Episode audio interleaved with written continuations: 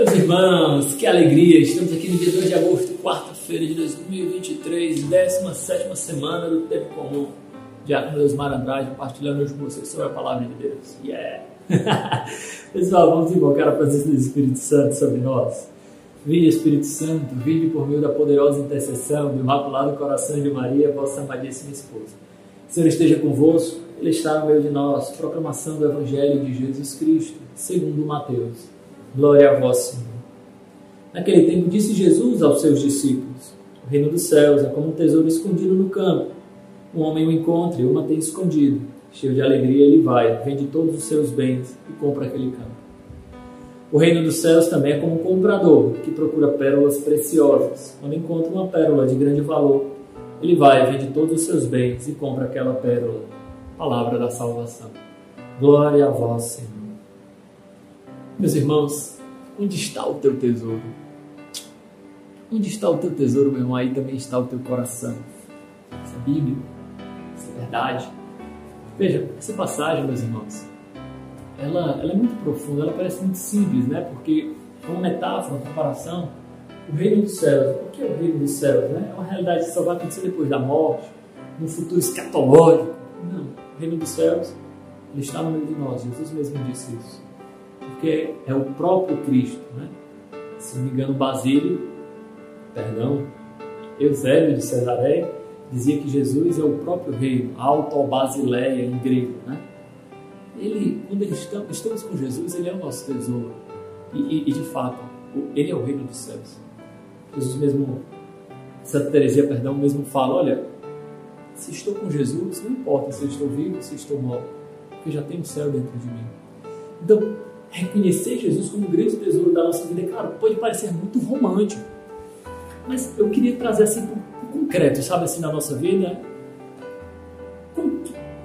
Onde está o meu tesouro? É onde está o meu coração? E, e, e, a recíproca é verdadeira. Onde está o meu coração é o meu tesouro. Quais são o centro das minhas preocupações?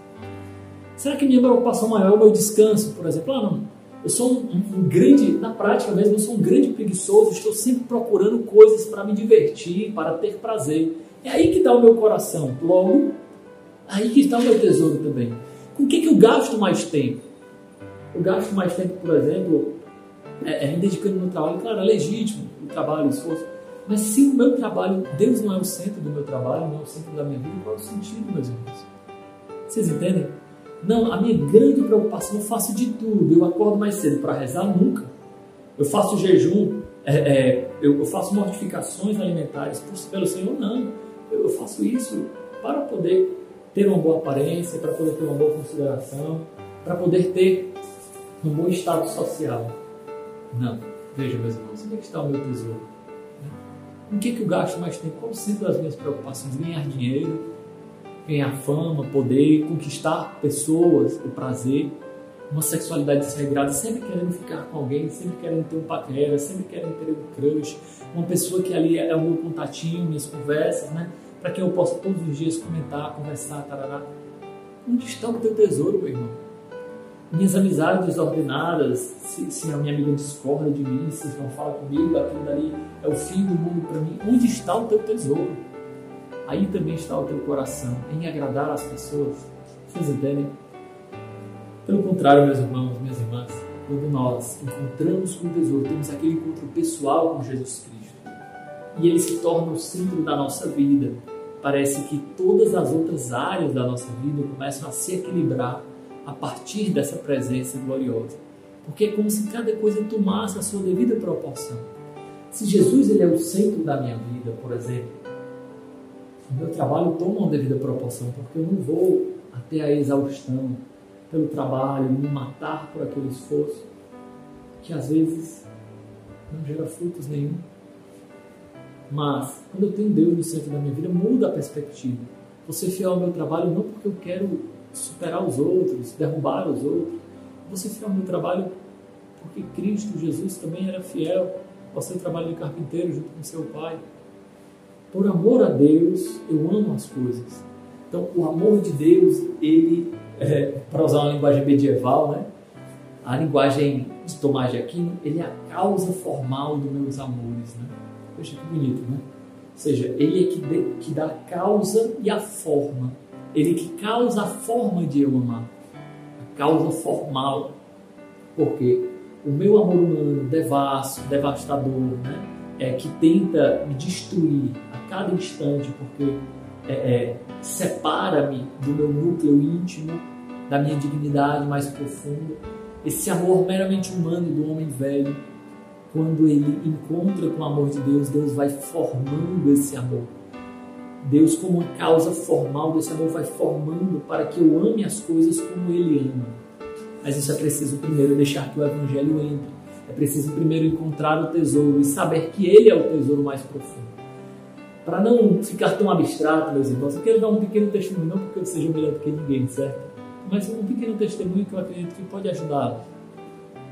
Quando eu fazia engenharia mecânica, antes de entrar no seminário, antes de ser na comunidade de vida, logo que eu terminei a, é, o terceiro ano, ensino médio, fui para engenharia mecânica e eu lembro que a gente tinha muitas aulas, né? Não lembro agora se eram 38 a 40 aulas semanais, era uma coisa assim muito absurda, né? Que dá uma carga horária de trabalho, né? 40 aulas semanais. E às vezes era difícil para mim ser todos os dias, rezar todos os dias, dar um santo texto como prática, às vezes o rosário, é, fazer a Lexo Divina todos os dias, servir na comunidade, que era uma cadeira de 200 créditos, né? para quem entende o que eu estou falando, era muito trabalho. É, e eu lembro que às vezes o desafio de ir para missa todos os dias. Mas eu acordava, não era pensando na quantidade de trabalhos que eu tinha para fazer, por exemplo. Minha preocupação primeira era que horas eu vou para a missa. E a partir disso eu organizava todo o meu dia, porque ir para a missa todos os dias era a minha prioridade, Deus, o centro da minha vida. Então, todas as outras coisas eu relativizava. Então, as minhas aulas eu poderia faltar 25%, eu não ia ser responsável e pecar contra o meu estado de vida, faltando aula, mas se eu podia faltar 25%, eu me organizava. Então, esse dia aqui eu vou ter que faltar aula, porque vai ter serviço, tarará, tarará, tarará, tarará, e dava certo. Nos dias mais difíceis, por exemplo, eu tinha que abdicar do almoço, porque comer não é o mais importante. Ir para a missa, participar, amar Jesus Eucarístico era o mais importante. Então, saía da aula 11 horas, 11h20, dependendo da hora que o professor liberasse, 11h40, ia para a missa de meio-dia, pegava um ônibus, ia para a missa de meio-dia e voltava. Quando voltava à tarde, às vezes não dava para almoçar, tinha que tomar só um lanche ou nada. Porque o centro não é o almoço, o centro é Jesus. O centro não era a faculdade, o centro é Jesus. Vocês entendem? Colocar Deus no centro da nossa vida, meus irmãos, não nos permite tergiversar, ou seja, vacilar. Claro que as vacilações são crises de fidelidade que nós temos, mas não daquela reta opção que nós fizemos por Deus, porque nós encontramos um tesouro. E eu não falo isso para vocês como, ah, Deus Mar fez um grande esforço. Não, pelo contrário, eu sempre me considero um privilegiado por conseguir ir para a missa todos os dias. Não era um mérito, é um privilégio.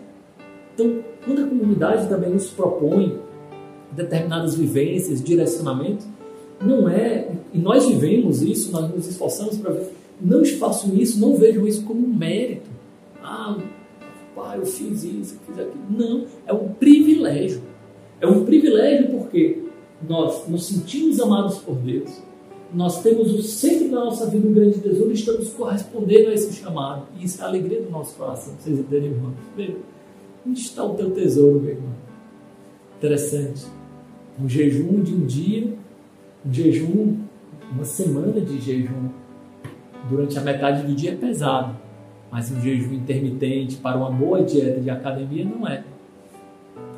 Abdicar de sair para economizar dinheiro é normal. Mas abdicar de sair para lugares que você sabe que levam para o pecado é pesado. Onde está o teu tesouro, meu irmão? Onde está o teu tesouro? Vocês entendem? Necessário que nós não façamos só um exame de consciência, vejamos aquele exame dos atos errados que nós fazemos. Claro, é sempre bom fazer? Para se confessar. Mas em alguns momentos da nossa vida é necessário fazer um exame da consciência. Ou seja, como a minha consciência está sendo guiada? Quais são os critérios, os valores que guiam ela? Resumindo, onde está o meu tesouro? Onde está o meu tesouro? Glória ao Pai, ao Filho e ao Espírito Santo, como era no princípio, agora sempre. Amém. Senhor esteja convosco, Ele está no meio de nós. Pela intercessão da bem-aventurada Virgem Maria, Mãe da Pobreza, abençoe-vos Deus Todo-Poderoso, Pai, Filho e Espírito Santo.